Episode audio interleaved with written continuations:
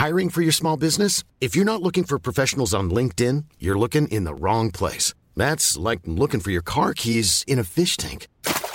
LinkedIn helps you hire professionals you can't find anywhere else, even those who aren't actively searching for a new job but might be open to the perfect role. In a given month, over 70% of LinkedIn users don't even visit other leading job sites. So start looking in the right place. With LinkedIn, you can hire professionals like a professional. Post your free job on linkedin.com slash people today. Mittwochabend, 20.30 Uhr. Hier ist Hamburg. Aus gegebenem Anlass. Fast live. Der John Sinclair Sonderpodcast.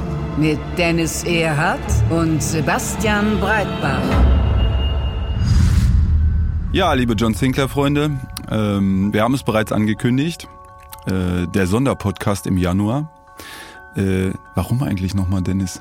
Sinclair Dead Zone, die neue Sinclair-Serie. Buch 1 ist erschienen. Und du hast es in der Hand. Genau. Das ist aber ein schönes Buch. Ich bin so ein bisschen stolz, muss ich sagen. Ne? Also ich meine, wir sind beide stolz. Wir haben die Geschichte hier entwickelt und jetzt kann man die Geschichte hören. Als Hörspielfreunde. Hört, hört mal rein, hört mal rein.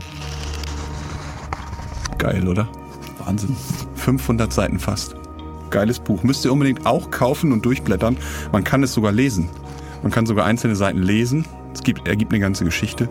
Und es ist der erste Teil einer neuen Serie, die jetzt eben gestartet ist. Die neue Sinclair-Serie, über die wir heute sprechen wollen. Darum wird es heute gehen. So, und äh, Komm, leg das mal beiseite. Leg's doch mal aus der Hand. er er mag es gar nicht ich loslassen. Kann, ich kann das gar nicht aus der Hand legen. Soll ich wirklich? Pass auf, ich. Ja, na gut. Nur ganz kurz. Fangen wir doch vielleicht einfach mal seriös an und erklären, was es mit diesem Projekt überhaupt auf sich hat und wie wir auf die Idee gekommen sind, Sebastian. Tja, wie sind wir auf die Idee gekommen? Ich glaube, ähm, das war, das war vor langer Zeit. Es war einmal.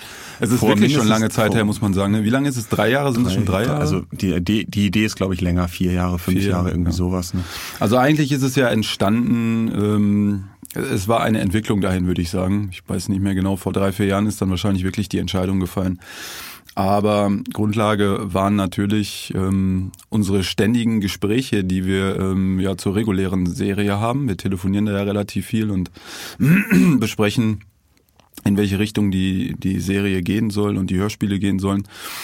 Und äh, dabei ähm, ja, entwickelt man ja so die ein oder andere Idee. Ähm, was man mal machen könnte, ähm, fantasiert da ein bisschen rum und spielt. Äh, Was dann in der Regel halt über die äh, Edition 2000 hinausgeht. Eigentlich, das ne? ist Also genau über der Punkt. Also es geht halt äh, oft über das, was man mit der regulären Serie machen kann, denn die ist ja nun mal definiert und da müssen wir uns auch an bestimmte Regeln halten. Und diese Ideen gehen halt doch manchmal darüber hinaus und dann meist haben wir dann schon eine Stunde über diese Ideen gesprochen, um dann zu sagen, ach nee, ist doch nicht so gut, lass mal, äh, lass mal sein irgendwie, wir machen was anderes. Und ähm, irgendwann war es, glaube ich, so weit, dass wir gesagt haben, eigentlich müssten wir mal eine ganz neue Sinclair-Serie machen, wo wir genau diese Sachen, die uns da immer so im Kopf rumspuken, mal alle umsetzen. Genau. Ja, dann haben wir diese ganzen Ideen, die wir da hatten, halt mal gesammelt und äh, destilliert zu einem Gerüst, kann man sagen, was einen gewissen Sinn ergeben hat für eine neue Serie, für so ein Reboot. Also einen roten, roten Faden eigentlich, ne? so eine Geschichte mal grob gesponnen quasi von, von A Genau. bis Z. Ja, wir haben, glaube ich, sogar das erste Skript schon entwickelt. Kommen wir noch gleich zu, zu den Inhalten, aber wir hatten schon eine ganze Menge Material, mit dem wir da dann bei Lübbe aufgelaufen sind und äh, ja, das einfach vorgeschlagen haben und äh, Eine Hörspielserie zunächst Genau. mal zu machen, ne? ja. Und sie haben es angenommen und äh, dann standen wir da mit dem Auftrag. Ne? Ja, und als wir dann tiefer in die ganze Materie eingestiegen sind und ähm, diesen ganzen Berg an Ideen und Handlungsfäden vor uns hatten, ähm, war dann auch relativ schnell der Gedanke, äh, daraus auch noch ein Buch zu machen. Ähm, und so hatten wir dann direkt äh, quasi zwei Produkte, die wir zu bewerkstelligen hatten. Bevor wir uns aber um die Produkte letztend, also um die Endprodukte eigentlich gekümmert haben, mussten wir natürlich die ganze Geschichte nochmal weiterentwickeln. Ähm, jetzt wissen, dass es eben realisiert werden würde, ähm, mussten wir natürlich in die Details reingehen und die Geschichte etwas mehr strukturieren und äh, ja, das hat glaube ich auch nochmal eine ganze Zeit gekostet. Also da ging würde ich mal sagen, mindestens ein Jahr ins Land, noch ähm, bevor wir dann wirklich mal ein Wort zu Papier gebracht haben. Ähm, Eigentlich war es ja so, dass wir tagsüber die reguläre Sinclair-Serie produziert haben und, Und nachts äh, telefoniert und haben, Nachts ne? telefoniert haben. ja, genau.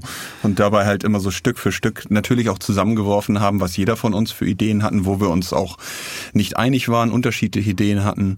Ähm, da haben wir dann äh, das ausgekämpft. Und äh, ja. ja, es war Und auf jeden zwar Fall ein, ein langer kreativer Prozess, also kann man wirklich sagen.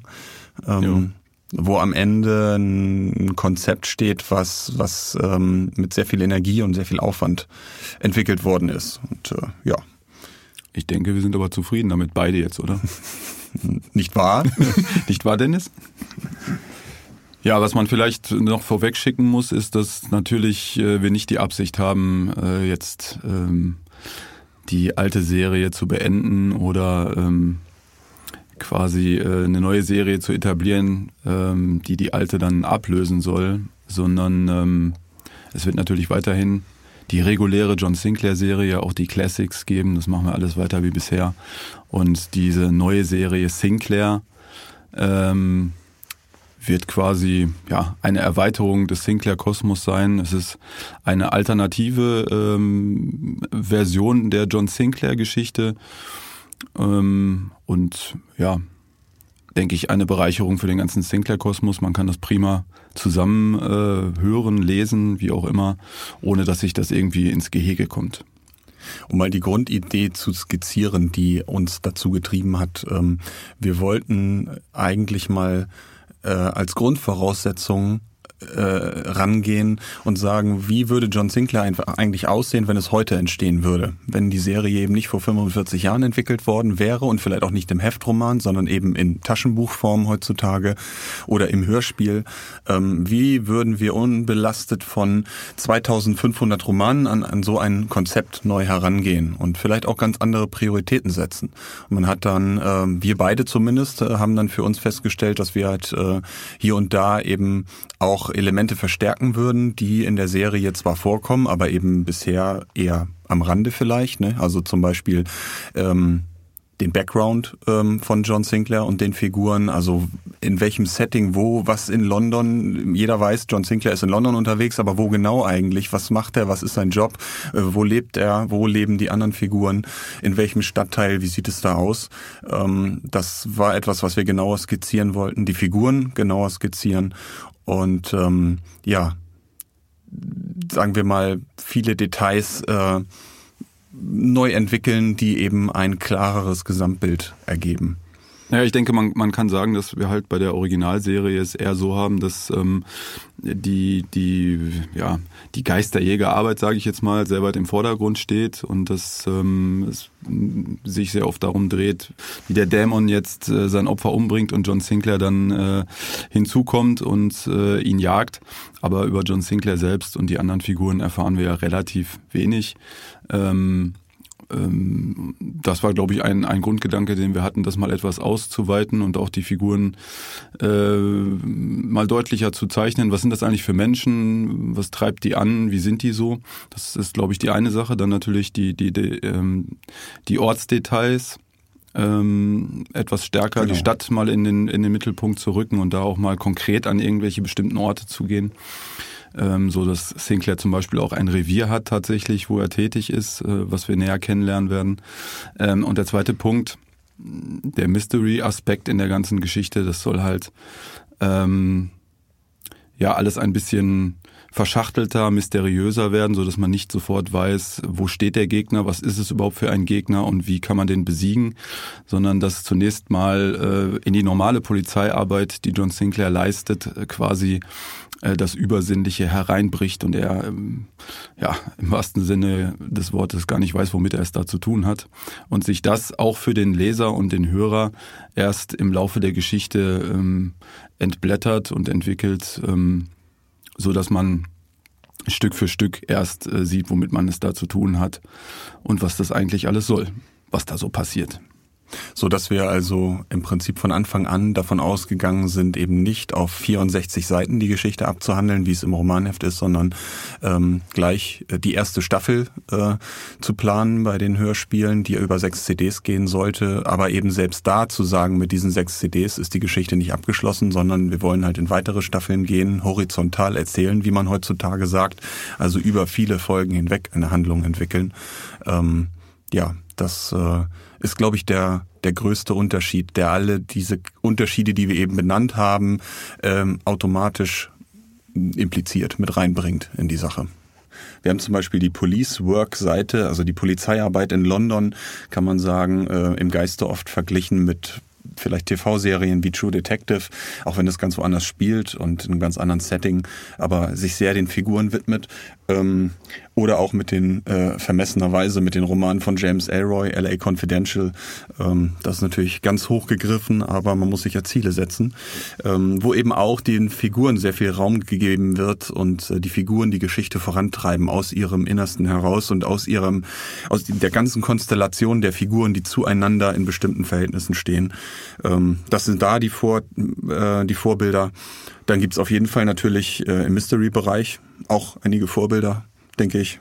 Naja, also die, die Klassiker halt, die jeder wahrscheinlich kennt, sowas wie Lost zum Beispiel, ne, ist ja ähm, gerade was das Mysteriöse und was äh, das Verschachtelte und das ähm, ja nicht kapieren, äh, was das eigentlich soll, was man da gerade präsentiert bekommt, ähm, steht dort ja durchaus im Vordergrund. Ähm, aber auch so Serien wie Fringe oder Heroes kann man da zum Beispiel nennen, wo auch so eine Erzählweise verwendet wird, ähm, bei der man ähm, als Zuschauer dann in dem Fall ähm, nicht sofort weiß, worum es geht, wenn man dort etwas, eine Szene sieht und sich das erst vielleicht drei, vier Folgen später äh, dann auflöst.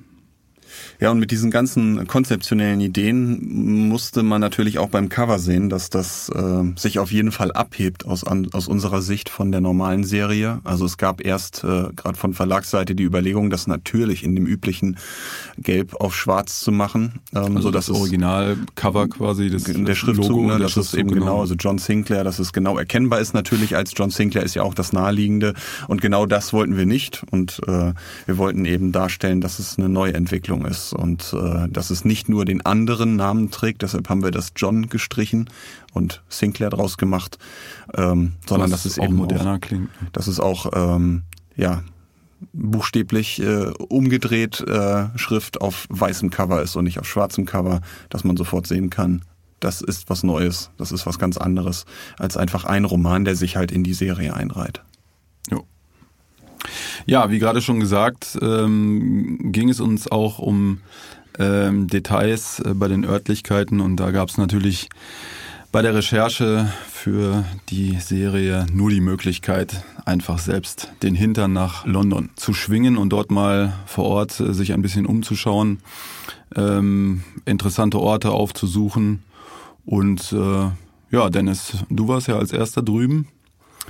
Erzähl doch mal, wie das war.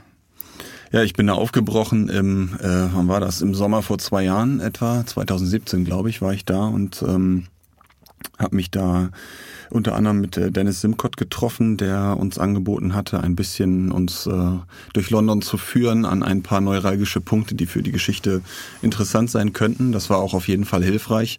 Ich habe mich dann noch ein paar zusätzliche Tage darum getrieben, äh, ja, zum Beispiel äh, die Seilbahn äh, benutzt, die dann in dem Buch äh, eine Rolle spielt, oder den Fußgängertunnel in Woolwich und viele Punkte, viele Orte auch gefunden, die ich eigentlich gar nicht so auf dem Zettel hatte. Ne? Also, Wer ist nochmal Dennis Simcott für alle, die, die ihn nicht kennen? Dennis Simcott ist ein Sinclair-Fan, ein bekennender Sinclair-Fan, äh, mit dem wir schon länger Kontakt haben und äh, der in London wohnt und äh, extra aus London angereist war die letzten Male für die Live-Aufführung und so sind wir dann in Kontakt und ins Gespräch gekommen und als ich dann die Überlegung hatte, nach London zu fahren, war es natürlich naheliegend, einfach mal bei ihm anzurufen und zu sagen, hey Dennis, was hast du so vor im Sommer? 2017. Hättest du Interesse daran, mir mal die gruseligsten Ecken der Stadt zu zeigen? Und, äh, dann haben wir zum Beispiel tatsächlich in der U-Bahn in Aldwych, in dieser Aldwych Station, die schon lange geschlossen ist, da gab es zufälligerweise genau in dieser Woche eine Führung, sind wir also runter äh, in die U-Bahn, äh, in diese Schächte, die ähm, gar nicht mehr benutzt werden, außer für tatsächlich für äh, Filmdrehs. Mhm. Ähm, da waren also noch Plakate von irgendwelchen letzten Filmen, äh, nicht von den Kinofilmen selber die Plakate, sondern die, die im Film zu sehen waren, wenn also diese, dieser U-Bahn-Tunnel so beklebt wurde, wie zum Beispiel ein U-Bahn-Tunnel in den 50er Jahren ausgesehen hätte. Ähm, wir sind weiter zum Belmarsh Prison gefahren. Ähm, wir sind zu der Abtei St. Lesnes gefahren, die äh, jetzt eine sehr, sehr große Rolle spielt in dem Roman, die ich vorher wirklich gar nicht auf dem Zettel hatte. Aber das ist ziemlich interessant. Nicht nur das Abteigelände ähm, dort äh, in Abbey Wood äh, im Südosten Londons, sondern vor allem die Vergangenheit der Abtei ist sehr interessant. Ähm, und da gibt's super viele Details, äh, die ich dann auch schön benutzen konnte für die Story. Und so hat sich dann ja in dieser einen Woche, in der ich da unterwegs war, ähm, alles Mögliche ergeben. Vom Greenway, über den ich dann gelatscht bin, ähm, Wege, die man eben so nicht mal eben auf Google Maps finden kann, sondern äh, ja die einfach das Flair gerade von Newham, also diesem Stadtteil im Osten von London, in dem die Geschichte spielt und in dem auch John Sinclair und Suko ermitteln, ähm, eingefangen wird. Und äh, ja, dann irgendwann ist als nächstes Sebastian aufgebrochen. Ne? Die Londoner ja. haben einfach keine Ruhe gekriegt vor uns. Ja.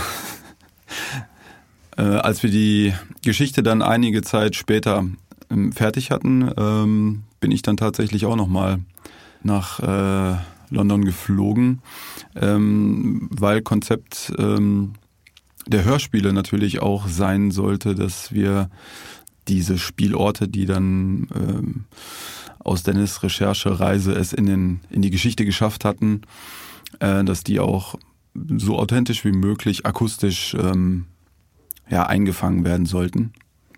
Und dann bin ich eine Woche dahin und habe halt an allen möglichen Orten ähm, Aufnahmen gemacht und habe äh, Atmos eingefangen, ähm, bin mit allen möglichen Verkehrsmitteln dort unterwegs gewesen die sich zum Teil doch äh, erheblich akustisch äh, von unseren Deutschen hier beispielsweise unterscheiden. Und ähm, zum Beispiel gibt's da ja die DLA, die äh, Dockland Light Railway, die vor einigen Jahren gebaut wurde, als die Docklands dort neu gebaut wurden, das alte Hafengebiet, ähm, was eben in äh, ja, mit mit Bürotürmen kann man sagen und Geschäftsvierteln bestückt worden ist. Und da fährt jetzt so eine oberirdische, meistens oberirdische Bahn durch, äh, die vollautomatisch fährt, also ohne Zugführer und äh, ja und äh, die buchstäblich äh, nun mal ganz eigene Geräusche macht und äh, ja, im wahrsten Sinne des Wortes. Also ich bin da halt direkt auch vom Flughafen rein und ähm, habe direkt äh, die Aufnahme gestartet, was übrigens sehr lustig war, äh, denn ähm, ich wurde direkt angesprochen von einer Fahrkartenkontrolleurin. Also ich bin äh, das, die, in die erste Bahn rein, direkt Fahrkartenkontrolle mhm. und hatte dabei das Aufnahmegerät in der Hand. Und man muss ja äh, wissen, dass in London die Leute schon etwas sensibel äh, auf solche Sachen reagieren. Man wird ja auch an jeder Ecke darauf hingewiesen, dass man bitte auf verdächtige ähm, Verhaltensweisen seiner Mitmenschen achten soll. Ja, und wer Sebastian schon mal gesehen hat, der weiß ja, die sieht sehr verdächtig sehr aus verdächtig, grundsätzlich. Ja. Und ähm, da wurde ich auch sofort angesprochen, was das denn sei und warum ich das denn verwenden würde. Und ähm, äh, ja, ich habe also sofort angefangen, äh, Aufnahmen zu machen und ähm, das war auch wirklich ganz großartig, denn ähm, die Geräusche, die dort alle öffentlichen Verkehrsmittel machen, inklusive äh, Busse, äh, sind völlig anders, als man das hier äh, gewohnt ist. Und ähm, ja, und außer äh, Verkehrsmitteln habe ich natürlich noch äh, so ziemlich alle anderen wichtigen Spielorte aufgesucht äh, in der Stadt, die auch in unserer Geschichte vorkommen und habe da ähm, Atmo-Aufnahmen gemacht und ähm, zum Beispiel in dem äh, Fußgängertunnel, äh, der ja auch nicht ganz unwichtig ist. Ähm, da ist es so, das ist eine Röhre und da haben wir halt äh, Flatterechos drin. Das ist ein ziemlich eigener Sound, wenn man da unten lang geht und äh, das kann schon ziemlich unheimlich sein. Also man kann da drin halt wirklich hören, wie äh, jemand anders, der 500 Meter hinter einem geht, ähm, wie der äh, viel viel zu laute Geräusche macht gefühlt, als er eigentlich machen sollte, als ob er einem fast im Nacken säße. Und äh, das ist bei dieser engen Tunnelröhre, wo man fast mit dem Kopf anstößt. Das ist ja ein Tunnel, der ist vor, weiß ich nicht, 100, 150 Jahren gebaut worden. Der ist eben auch nur als Fußgängertunnel damals gebaut worden, ähm, weil es noch keine Autos gab. Ähm, Das ist schon ziemlich unheimlich. Naja, es ist halt so, dass, äh, ich weiß nicht, du weißt, wie lang der ist? Genau. Ich glaube 550 Meter oder so. Ja, also man kommt dort unten an, man kann äh, das andere Ende des Tunnels nicht sehen, weil der so leicht gewölbt äh, quasi verläuft. man muss erstmal ein Stück laufen, bis man ähm, das andere Ende sieht. Und es ist wirklich so. Es geht erst ein bisschen abwärts praktisch und dann genau. wieder hoch. Ne? Ja. Äh, ich bin da ja mehrfach durchgejoggt auch. Es war relativ schwierig da aufzunehmen, weil er doch interessanterweise recht äh, frequentiert ist, muss man sagen. Der wird tatsächlich relativ viel genutzt von den Leuten, die dort äh, unterwegs sind. Und ähm, habe halt äh, dort Aufnahmen von diesem Hall beispielsweise gemacht und es ist so, äh, dass wenn du am einen Ende des Tunnels stehst und ähm, auf der anderen gegenüberliegenden Seite kommen Leute mit dem Fahrstuhl an oder die Treppen runter, dann kannst du wirklich jedes Wort verstehen, was die sagen. Das ist schon interessant. Also mhm. man hört Entfernungen da unten kaum. Ähm, alles klingt so, als sei es direkt hinter einem. Und äh, ja, ich bin mal sehr gespannt, ähm, ob wir das alles so umgesetzt äh, bekommen, ähm, wie wir uns das vorgestellt haben dort unten in dem Tunnel. Das wird auf jeden Fall akustisch alles sehr authentisch und sehr interessant und ähm, ja, ich freue mich jetzt schon, ähm, dieses ganze Paket an Sounds dann äh, im Hörspiel zu verwenden. Ja, äh, aber jetzt nach dem ganzen Gerede Worum geht's eigentlich? Ja, lass uns doch mal zur Sache kommen. Vielleicht ähm, schnappst du dir mal kurz das Buch nochmal und ähm, liest mal den Klappentext vor, damit wir mal ein bisschen. Ist doch überhaupt gar kein Problem. Ja. Nicht wahr? Hier ist es. So, und Moment. Also. An einem abgelegenen Kai in London explodiert die Baltimore. Ein Schiff. Eines der Opfer an Bord, Detective Inspector John Sinclair, der zum Zeitpunkt des Unglücks in einem Serienkillerfall ermittelte. Sinclairs Tod wirft Fragen auf. Befand sich der Killer ebenfalls an Bord?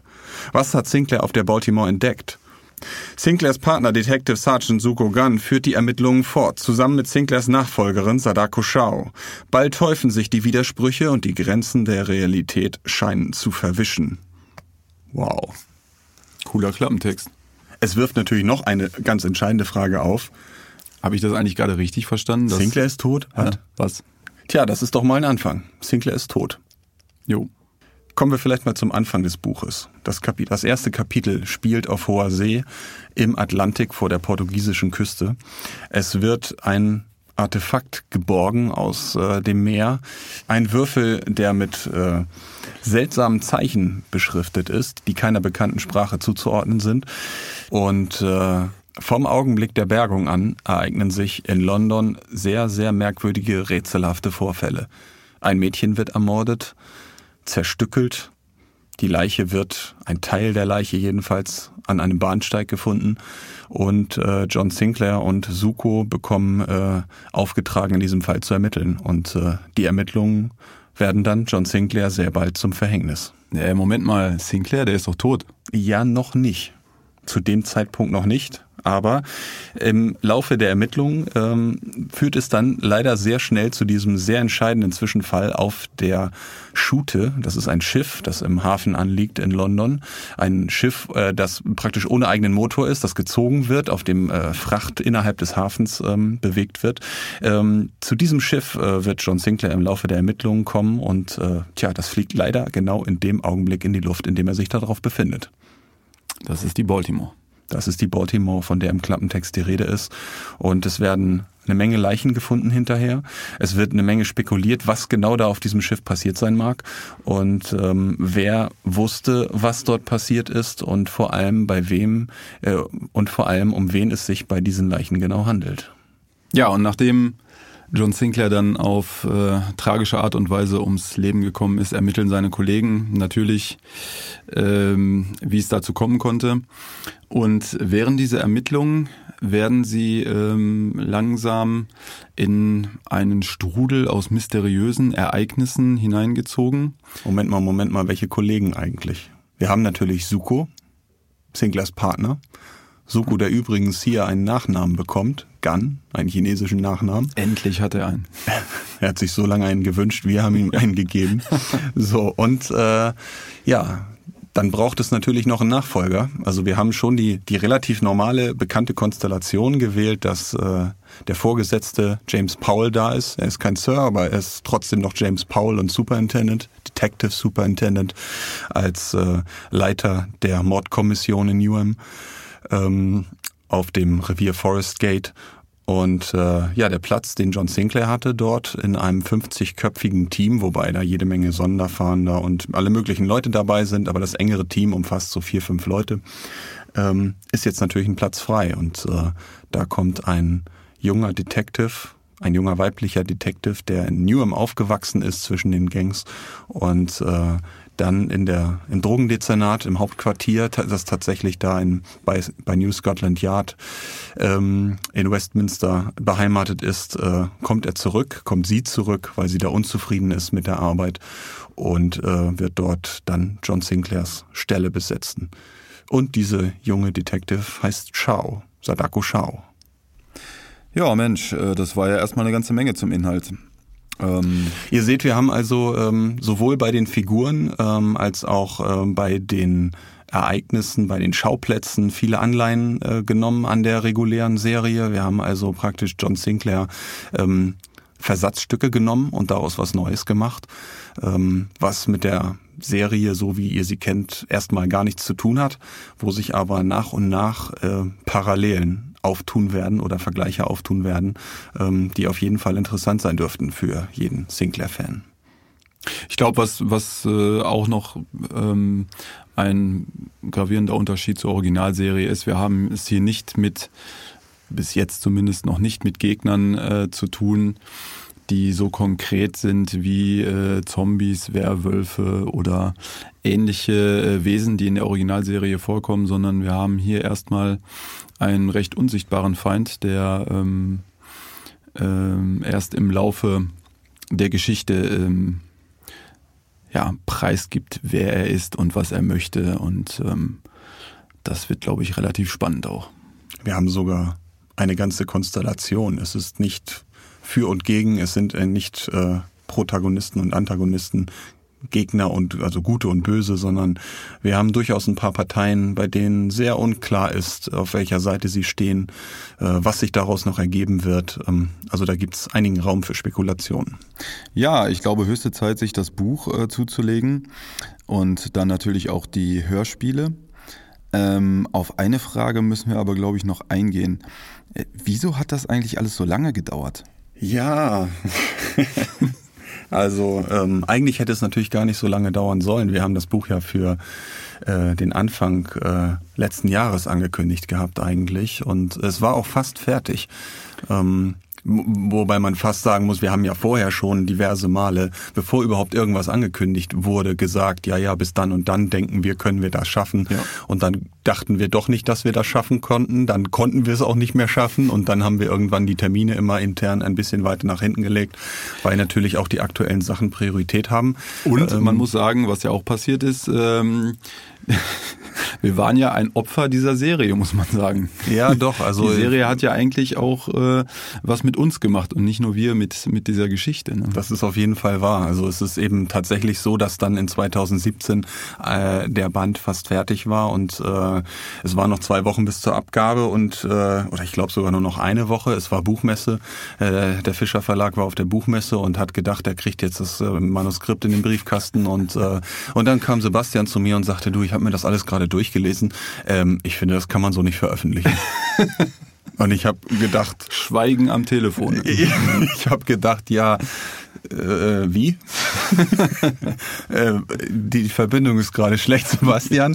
Äh, aber er blieb bei seiner Meinung und äh, ich muss leider sagen, dass er durchaus recht hatte und dass er das Gefühl verstärkt hatte, was ich selber auch schon hatte, dass eben äh, wir uns tatsächlich am Anfang mit der Serie insoweit etwas übernommen hatten, dass äh, dieser Background und diese Story, die wir über fünf, sechs, sieben Bücher eigentlich ziehen oder Staffeln von CDs dann, ähm, dass die einfach noch stärker ausgearbeitet werden musste, um zum Beispiel zu klären, welche Figuren ähm, am Anfang wie eingeführt werden, mit welchen Informationen. Äh, wir haben uns dann zum Beispiel entschieden, einen kompletten Handlungsstrang, der in dem Buch drin war, rauszunehmen, ein Drittel we wegzuschmeißen, vielleicht wegzuschmeißen, vielleicht wird da auch in einem späteren Buch dann noch vorkommen, das wissen wir noch nicht.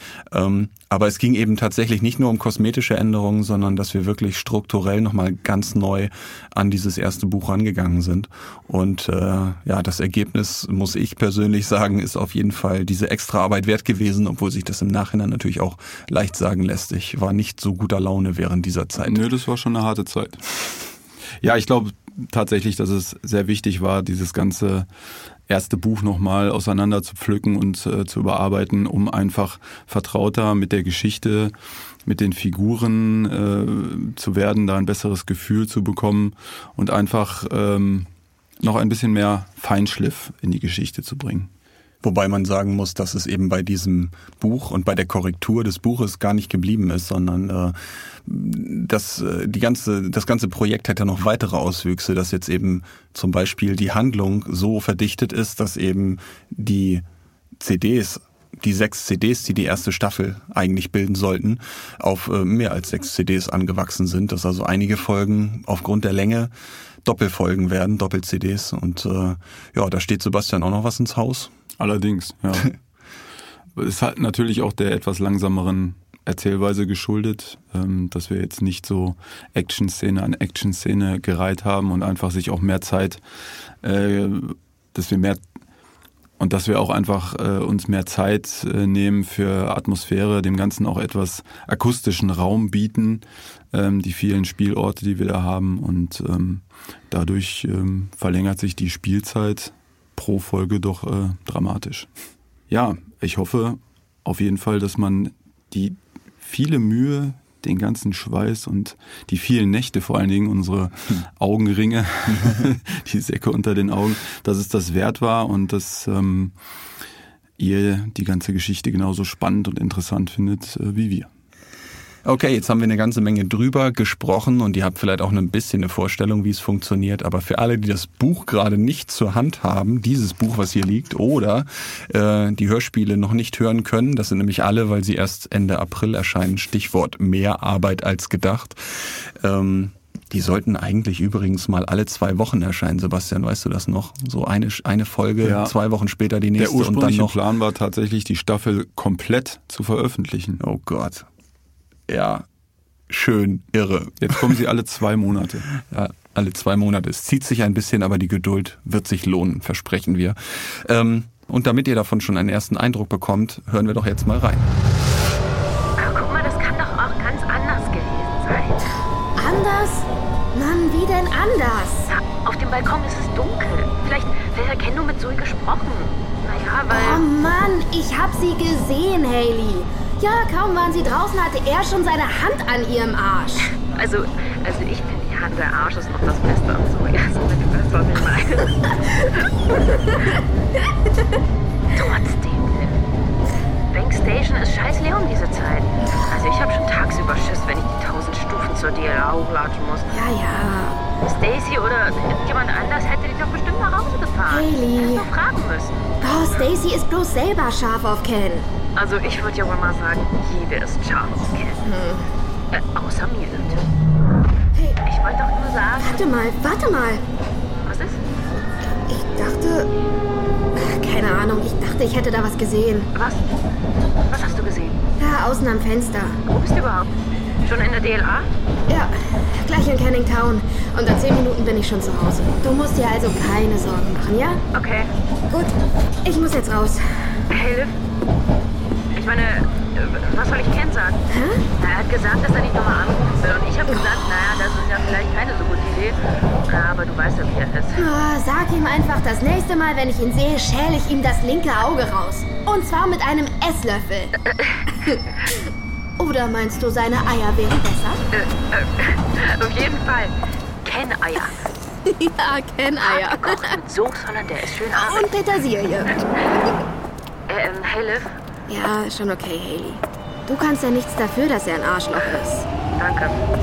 War ja noch schön. Wir sehen uns morgen. Ja, dann bis morgen. Ciao.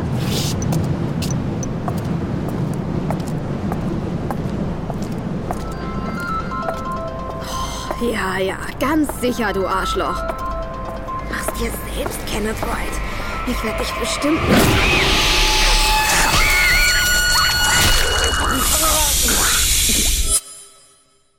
Ja, das war's auch schon mit unserem kleinen Sonderpodcast zum Thema Sinclair. Die neue Serie im John Sinclair Universum. Erste Staffel heißt Dead Zone. Verfügbar als sechsteilige Hörspielserie und als Buch. Das Buch ist jetzt schon erhältlich zum Preis von 12 Euro, knapp 500 Seiten. Die Hörspiele starten Ende April. Okay, so viel zum Sonderpodcast. Ähm, wir hören uns im regulären Podcast wieder in der nächsten Ausgabe am 8. Februar. Ist diesmal sogar, Sebastian, sag's einfach nochmal, sag's bitte. Zweiter Freitag, zweiter Monat. Das Kommt weiß doch mittlerweile hin. jeder. Ja, kommt sogar richtig hin diesmal mit dem zweiten Monat, ne? Ja, Februar. wie immer halt. Jeder zweite Monat. 8. Februar 2019. Man hört sich. Bis dann. Tschüss. Ciao, ciao.